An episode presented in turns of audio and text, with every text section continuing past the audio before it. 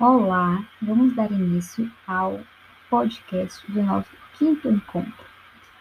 Vamos falar sobre técnicas de moldagem em prótese parcial e total removível.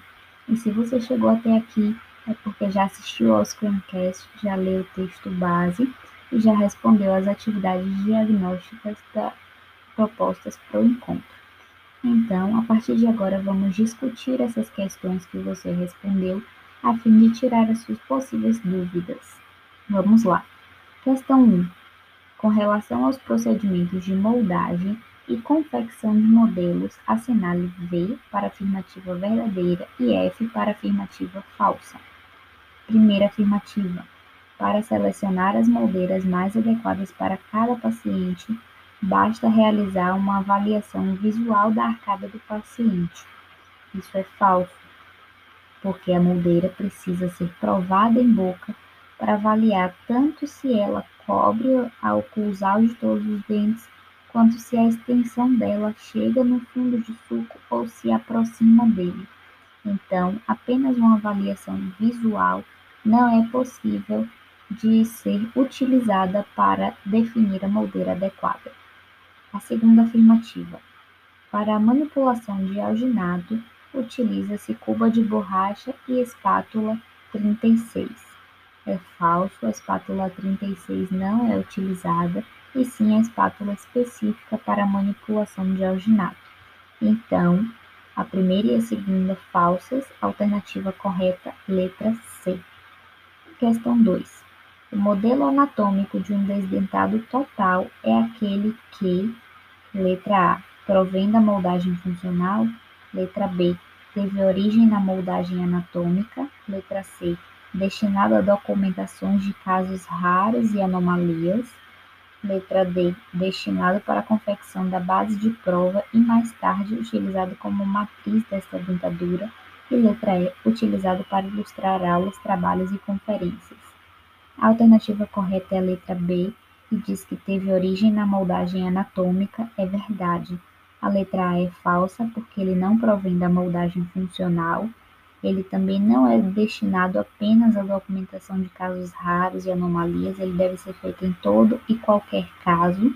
Não é sobre ele que é confeccionada a base de prova, e sobre ele é confeccionada sim a moldeira individual, que posteriormente irá fazer a moldagem funcional e definir então o modelo de trabalho, não é usado apenas para ilustrar aulas, ele é usado para a confecção da moldeira individual.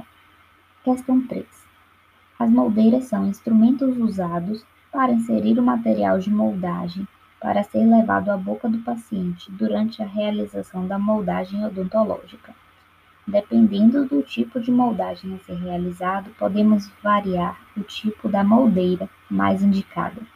Sendo assim, para uma moldagem funcional em prótese total, utilizando poliéter, o dentista deverá solicitar auxiliar que busque uma moldeira. Letra D. Uma moldeira individual personalizada em acrílico. E sobre essa moldeira deve ser aplicado um adesivo, aguardar secar e então poder colocar o poliéter e levar em boca para realizar a moldagem. Essa é a moldagem funcional propriamente dita, mas ela é antecedida por uma etapa de selamento periférico que é feito com godiva de baixa fusão, também sobre a moldeira individual. Questão 4. Em prótese dentária total, a moldagem tem como objetivo reproduzir as formas bucais, obtendo-se um molde que nos permite conhecer as estruturas de interesse. Com relação ao processo de moldagem para prótese total, letra A. A resiliência dos tecidos bucais é um processo que, ainda que conduzido de modo inadequado, pode contribuir para a adaptação da prótese. Falso, porque se for conduzido de modo, de modo inadequado, ela poderá promover a formação de uma prótese sobreestendida e não uma prótese que se adequa de forma correta aos tecidos moles que foram feitos em função inadequada. Letra B.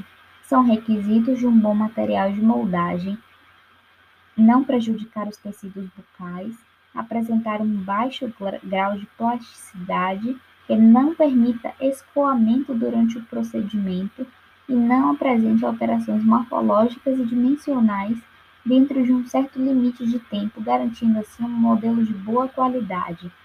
É falso por vários motivos, dentre eles o escoamento é extremamente importante e ele precisa ter baixa, é, baixo rasgamento, mas alterações morfológicas e dimensionais em certo limite, garantindo tempo não deve estar condicionado ao escoamento durante o procedimento, até porque ele precisa escoar entre os sulcos e entre as estruturas dentárias para que haja uma cópia com maior fidelidade.